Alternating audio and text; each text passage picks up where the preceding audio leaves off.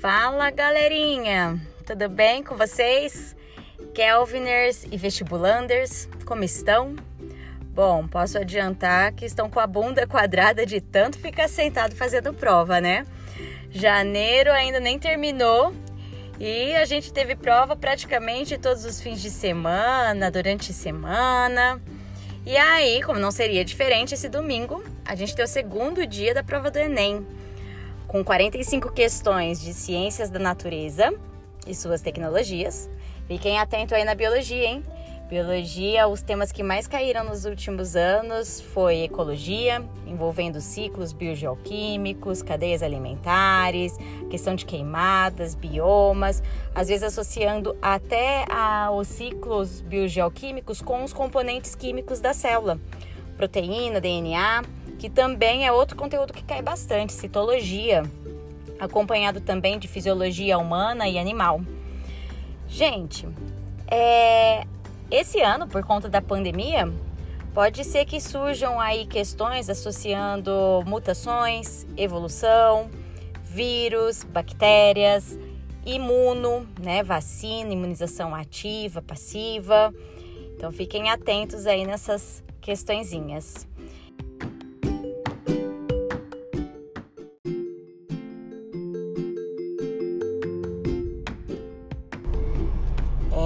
Mas não é só de biologia que se faz a prova de ciências da natureza. A gente também tem física, química e as outras 45 de matemática, a temida matemática e suas tecnologias. Bom, além de mim, a parte da Bio, os outros professores também vão contribuir com as suas dicas. Ronaldo, Moraes, Laís, Arley, cada um dentro da sua área, para que vocês possam fazer uma boa prova. Gente, mantenham a calma e não se esqueça. Não foi sorte, foi Kelvin. Boa prova para vocês. Até mais, um beijo. Tchau, tchau.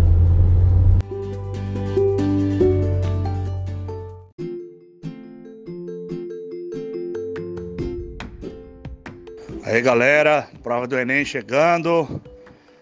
Ciências da natureza nesse domingo. Vamos caprichar. Presta atenção, ó. A parte de ecologia costuma cair muito. Efeito estufa, queimada. Ok? Dá uma olhadinha nisso aí. Dá uma olhadinha nas pirâmides ecológicas que tá aparecendo de novo. Ok? Foco. É, não se esqueça de primeiro ler a pergunta para depois ler enunciado, gráficos, tabelas. Primeira coisa, lê o comando da questão, a pergunta que está lá. E aí você vai gastar seu tempo daí com seus gráficos, textos e enunciados, beleza? Força lá, boa prova. Você não precisa ter sorte, hein? Você já fez Kelvin. Então agora é só buscar o resultado com calma e muita concentração. Boa prova, galera. Tudo de bom.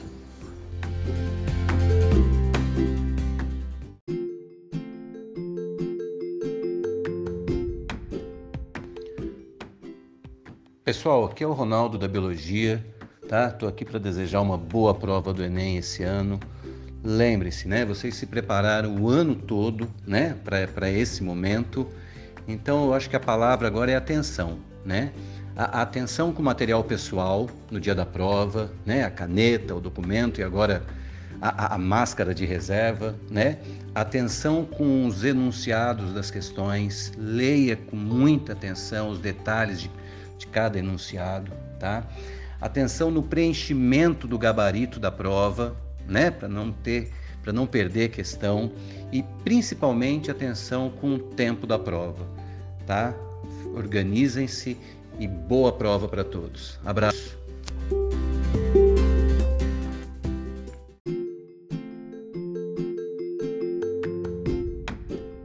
Olá, família Kelvin.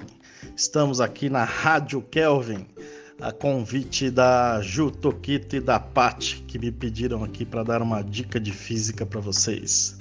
Eu sou o professor Arley e vou falar para vocês de um assunto que cai bastante em qualquer tipo de vestibular. Cai muito o Enem, tá? O Nesp, FUVEST. É, a gente usa no cotidiano, que é a bicicleta, tem muito em bicicleta, relógio, né? Então, ali na bicicleta, o que eu gostaria de falar para vocês, onde a gente pedala, aquela parte da frente onde a gente dá pedala, que dá uma volta ali e tal, é, chama-se coroa, né? Tem muitos exercícios desses que está acoplado a uma corrente. E essa corrente está acoplada à catraca, que é aquela é, engrenagem que tem junto ao eixo que está com a roda de trás da bicicleta. É, a velocidade linear, tangencial né, ou escalar da corrente é a mesma velocidade linear tangencial e escalar da coroa e da catraca, ou seja, eles têm a mesma velocidade. Sim? Isso por correia. Pode ocorrer também quando nós temos engrenagem em contato. Sim, em relógio você vê várias engrenagens em contatos. A velocidade linear, tangencial e escalar é a mesma, só que em contato uma gira num sentido e a outra em outro sentido. Essa é a diferença, ok? Mas voltando à bicicleta, né? Como elas têm a mesma velocidade, é, a gente tem uma proporção. É fácil resolver tipo de exercício assim.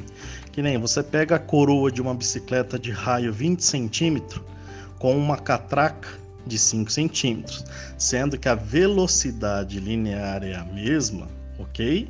Então vamos lá, quantas vezes o raio da coroa é maior que o raio da catraca? 20 dividido por 5 são 4, ou seja, quando a coroa onde a gente pedala der uma volta, ok? A catraca vai ter que dar quantas voltas para ter a mesma velocidade escalar? Quatro voltas. E ela está, a catraca está no mesmo eixo da roda da bicicleta. Portanto, a roda da bicicleta também dará quatro voltas. Por quê? Porque ela tem a mesma velocidade angular, ou seja, ela tem o mesmo período da catraca.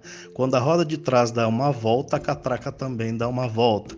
Elas têm a mesma frequência, sim, porque está no mesmo eixo. Elas têm a mesma velocidade angular. Então, muitos exercícios falam, quando o, o cara dá um, uma pedalada, qual é a distância percorrida pela bicicleta? Como eu fiz para vocês aqui, ó o raio da coroa 20 centímetros, o raio da catraca 5, então, ou seja, quatro vezes maior o raio da coroa, onde ele pedala. Se é quatro vezes maior, a catraca tem que dar quantas voltas? Quatro voltas. O pneu dará quantas voltas? Quatro.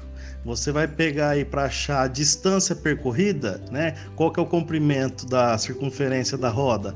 Um pneu, aí o raio do pneu da traseiro da bicicleta, ele tem em torno de 30 centímetros, tá?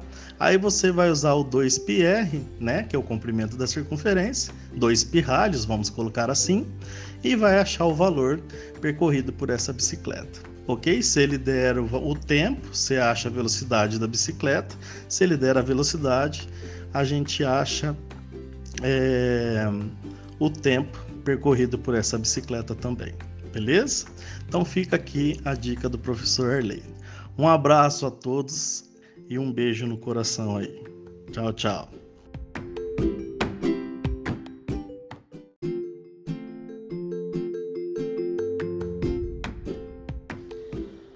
Fala galera, tudo bem com vocês? Tudo jóia? Aqui, professor Reginaldo, professor Reginaldo Baby de matemática, passando para dar uma dica aí para vocês em relação às provas do Enem. Espero que vocês estejam bem, espero que estejam bem preparados aí, né, para esse vestibular, para essa prova que na parte de matemática exige bastante. Galera, minha primeira dica em relação à prova do Enem não é nem em relação ao conteúdo, mas é uma prova que, sem dúvidas, exigiu que você tivesse feito leituras, qualquer tipo de leitura durante o ano. Porque na parte de matemática são 45 questões. E além disso, essas questões têm um enunciado, têm um texto, né, de certa forma longo e que exige uma leitura e interpretação. Tem muita pegadinha nas questões, muitos detalhes, né? Além da quantidade de questões ser grande, é, as questões ainda têm esses detalhes que tem que tomar muito cuidado na hora da leitura. Né? A minha sugestão é que você leia o texto na íntegra, da questão. Não fique apenas procurando o comando da questão, porque muitas informações estão no texto. E isso vai gerar uma perda de tempo. Então, já leia o texto, tire as suas informações e tente resolver. Fica essa dica aí que eu acho muito importante. É, em relação a assuntos, moçada, que podem ser cobrados, né? Campeão, assunto campeão no Enem, a parte de grandezas, grandezas diretamente proporcionais, grandezas inversamente proporcionais, problemas envolvendo razão, proporção, problemas envolvendo escala, né? Até, até fazendo um bate-bola com geografia, mas problemas envolvendo escala, isso aparece muito na prova do Enem, problemas envolvendo porcentagem, caiu na última prova aí, ou nas últimas, posso falar nas últimas, certo? Exercícios envolvendo juros compostos também, com porcentagem aí, problemas envolvendo logaritmo, com juros compostos. Então, porcentagem campeão, assunto campeão no Enem. Né? Grandezas proporcionais, de um modo geral, especificamente porcentagem, são assuntos muito, muito, muito recorrentes. É, vale a pena dar uma olhada nessas questões, nessas interpretações desses enunciados. É, um outro assunto também que aparece muito na prova do Enem é a parte de geometria. Geometria plana geometria espacial é, é o segundo assunto que mais aparece aí nas provas do Enem. Né? Nós temos a parte de funções, funções também aparece bastante, com problemas de interpretação, inclusive envolvendo grandezas também, na parte de funções. É, tem aparecido função trigonométrica, uma questão, né, mas tem aparecido, vale a pena dar uma olhada. Problemas de máximo e mínimo normalmente, certo? E o que, que não falta na prova do Enem são problemas de análise combinatória e probabilidade também. Normalmente acaba caindo aí 3, 4 problemas de análise combinatória, 3, 4 problemas de probabilidade. Né? Um assunto muito recorrente na prova do Enem. Então, fique atento a esses assuntos. Uma boa leitura para vocês, muita calma. Né? É uma prova que existe bastante leitura, é uma prova que exige, exige é, bastante concentração, né? E uma dica final: você precisa, durante essa prova, devido ao modelo de correção, né, que é o TRI, você precisa passar por, pela prova toda. Você precisa garantir aquilo que a gente chama de questões que são da sua proficiência, né? Então você precisa ler a prova inteira não pode ficar muito encasquetado com questão e demorando muito tempo. Se você tiver problemas com a leitura da questão, com a interpretação e está demorando muito, né? Então a sugestão é que você pule essa questão para que você consiga resolver todas aquelas questões do seu nível de proficiência. Com certeza isso vai garantir uma nota né, maior. A nota do Enem não é pelo número de acertos, e sim o equilíbrio que você mantém durante a prova. Então, fica essa dica aí para vocês. Um beijo no coração de todos vocês. Excelentes provas e vestibulares para vocês. E lembrem-se sempre, não foi sorte, foi Kelvin. Valeu!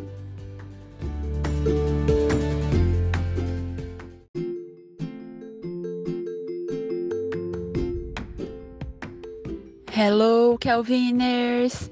Segundo dia do Enem, Ciências da Natureza. Lembrando que dentro de Ciências da Natureza a gente tem Química, Física e Biologia, falar um pouquinho da prova de Química. O Enem, como tem 15 questões de Química, é uma prova bem abrangente, então dá para contemplar ou permear pelo menos a maioria ou quase todos os conteúdos de Química que a gente estuda. Mas por conta do contexto, alguns conteúdos acabam aparecendo mais, como por exemplo forças intermoleculares, porque dá para associar com dissolução de substâncias, lembrando sempre semelhante dissolve semelhante, então, coisas polares interagem com coisas polares, apolares com apolares. Existem moléculas com os dois tipos, então moléculas anfóteras. Outro assunto que aparece bastante é a parte ambiental da química, então a parte de óxidos ácidos, óxidos básicos, reações de formação de ácido e base por conta da chuva ácida, poluentes, cálculo estequiométrico e mol, que estão sempre em várias provas, parte de soluções. Então lembra que solução é sempre concentração de alguma coisa em um volume ou em uma quantidade de solução, pode ser massa, e a concentração independente da unidade dela, ela é parte pelo todo. Então ela é sempre o tanto de soluto, que a gente tem dissolvido, em uma solução. E lembra que a unidade direciona a gente. Então, mol por litro, mol de soluto por litro de solução. Grama por litro, grama de soluto por litro de solução. Pegadinha do grama por litro, galera, com não confundir com densidade. Densidade, apesar de ser massa por volume também, ela é massa da solução pelo volume que a solução ocupa. Então ela contempla a massa do soluto e do solvente juntos. Não é uma concentração. Porcentagem, parte de um todo. Então, 1%, 1% de soluto em 100% de solução. Tá? São todas coisinhas que não precisam de fórmula. Lembra sempre da, do nosso teorema fundamental. A química resolve muita coisa por regra de três, até a nossa piadinha, né? De química ser só regra de três. Mas muita coisa dá pra gente montar com isso. Então usem a favor de vocês. É interpretação. Entender o conceito. Então usem isso para as questões. O que, que essa questão me fala? O que ela é? Ah, é um cálculo? Então eu consigo elaborar aí uma proporção, uma regra de três? Não consigo, preciso de fórmula. Aí vocês vão elaborando. Poucas coisas vão precisar de fórmula. Parte de gases, mas o Enem não contempla geralmente todos eles, tá bom? Outra coisa orgânica, funções orgânicas sempre fundamental, identificação de grupinhos funcionais. Reações orgânicas é um tema que o Enem está gostando muito nas últimas provas. E geralmente, uma das questões, pelo menos, vem um mecanismo de reação. Nunca uma questão dá um mecanismo que ela não vai usar. Então, o que, que o mecanismo vai fornecer para gente? Como funciona essa reação? O que, que ele está mostrando para mim? Onde quebra? Onde liga? quem troca com quem, quem vai entrar no lugar de quem. Então eu tenho que entender esse mecanismo e reaplicar esse mecanismo para qualquer reação orgânica, tá? Algumas a gente vê quando estuda orgânica no ensino médio, reação de adição, substituição, mas algumas o Enem vai trazer diferentes e vai dar esse mecanismo. Então lembra sempre de usar o mecanismo que a prova está trazendo para gente, tá legal? Eletroquímica, pilha, eletrólise, também são assuntos recorrentes. Então, lembrar cátodo, redução, ânodo, oxidação, independente da pilha ou da eletrólise. E numa reação de oxidação, perda de elétrons. Numa reação de redução, ganho de elétrons. Legal? E um último lembrete, cálculo estequiométrico, os meus favoritos. Lembra da receitinha, montagem do padrão, que deriva de quem? Da reação balanceada proporção da reação é sempre em mol, e sabendo a proporção em mol, eu consigo chegar em grama, eu consigo chegar em litro, eu consigo chegar em molécula. Então lembra sempre que o padrão em mol pode ser convertido para essas coisas, tá bom? Acho que dá para dar uma ajudadinha boa aí para vocês com essa revisão. Outros assuntos que podem aparecer: equilíbrio químico. Então, equilíbrio, conceito de deslocamento, lembra sempre que a gente vê a palavrinha Le Chatelier, deslocamento de equilíbrio. Se ele vai deslocar para o sentido do reagente do produto depende das condições. Outro conceito de equilíbrio que aparece bastante pH, equilíbrio iônico. pH tem a ver com a concentração de H+, então ele vai analisar acidez e basicidade. Lembrando que a nossa escala padrão de pH na temperatura ambiente, senão eu mudo esses valores, de 0 a 14. 7 pH neutro, abaixo ácido, então a concentração de H+ seria maior. Acima, básico, concentração de OH menos prevaleceria. Tá bom, galera? Espero que vocês façam aí uma boa prova e que esse pequeno lembrete ajude vocês a lembrarem de alguns conceitos, mas coisas que, independente de Enem ou qualquer outra prova, mas a gente está falando especificamente de Enem, entendam e utilizem os dados que a questão fornece para vocês. Então, uma leitura boa do enunciado pode grifar palavrinhas-chave ou alguns conceitos e disso eu elaboro a minha resolução, tá bom? Boa prova para todos, beijinho no coração.